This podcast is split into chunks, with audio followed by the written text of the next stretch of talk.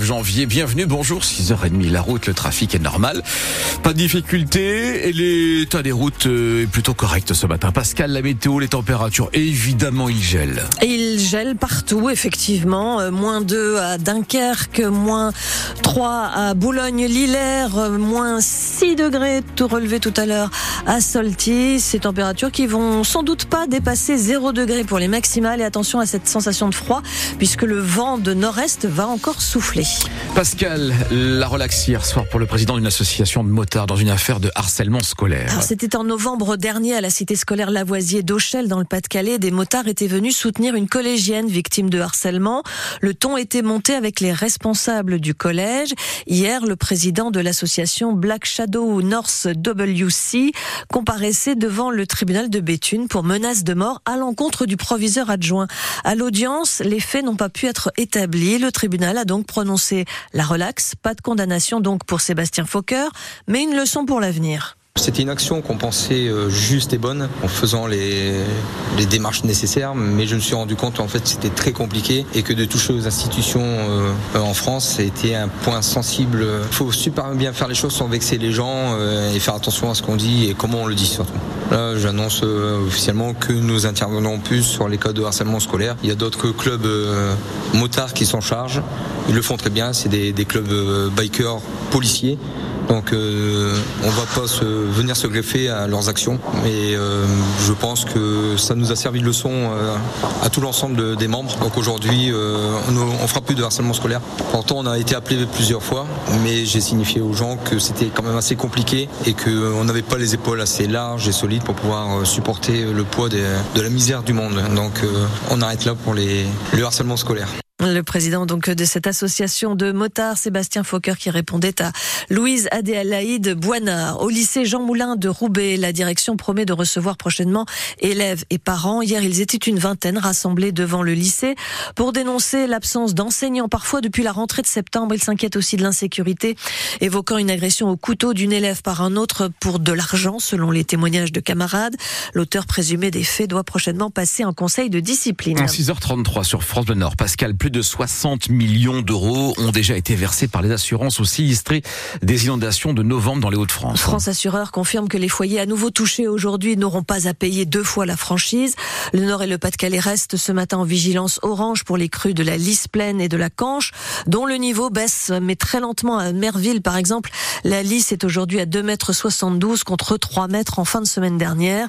Aujourd'hui, élus, syndicats de gestion des eaux et services de l'État se retrouvent autour d'une table au Conseil départemental du Pas-de-Calais à Arras pour évoquer les actions d'urgence à mener pour éviter un nouvel épisode d'inondation. En attendant, les sinistrés tentent de retrouver un semblant de vie normale. Certains ont fait le choix donc de rentrer chez eux à la maison dans leur logement inondé. C'est le cas de Cindy qui a eu 30, qui a 30 ans et qui vit dans le secteur de Blandec. Sandrine Eto à Andec, vous l'avez rencontrée alors qu'elle venait tout juste de se réinstaller. Perchée sur la quatrième marche de son escalier, Cindy balaie du regard son salon, puis se résout à chausser ses bottes et descendre sur le carrelage blanc recouvert d'une eau marron. Autour de moi, c'est de la boue, c'est de la pluie qui est ressortie de où elle est rentrée. Les gros meubles qui sont restés quand même dans la maison parce que bah, je peux pas non plus les évacuer. C'est démoralisant. Limite, ça me rend malade. Pour autant, après une semaine à dormir à droite à gauche, l'aide-soignante a décidé de revenir habiter dans sa maison. Parce que être chez une amie ou à l'hôtel, c'est pas du tout le même confort. Pour travailler, c'est pareil, c'est compliqué. Euh, pour les affaires, c'est pareil, c'est compliqué. Euh, manger, enfin. Comment vous allez vous organiser pour vivre dans un cafarnaum comme celui-là C'est un peu le jour le jour. Hein. J'ai pas voulu renettoyer moi-même.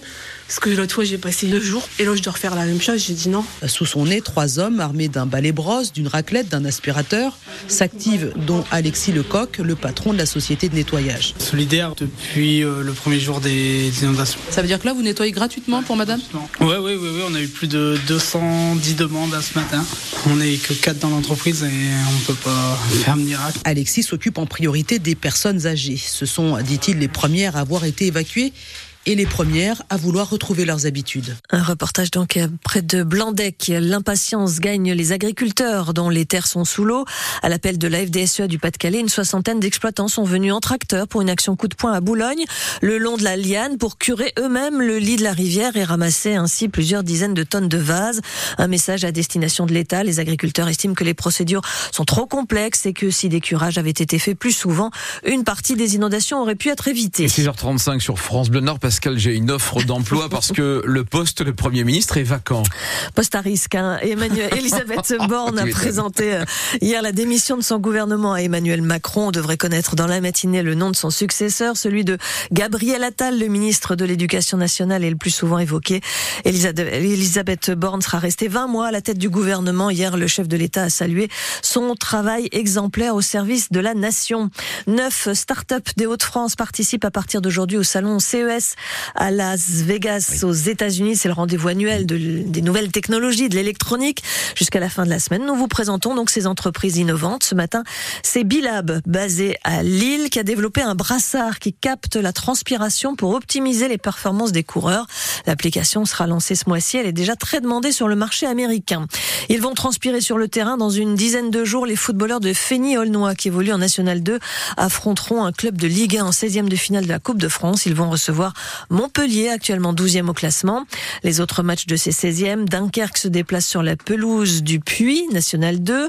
Le LOSC va dans les Hauts-de-Seine pour jouer contre le Racing Club de France, National 2. Match plus équilibré entre deux Ligue 2, Valenciennes face au Paris FC.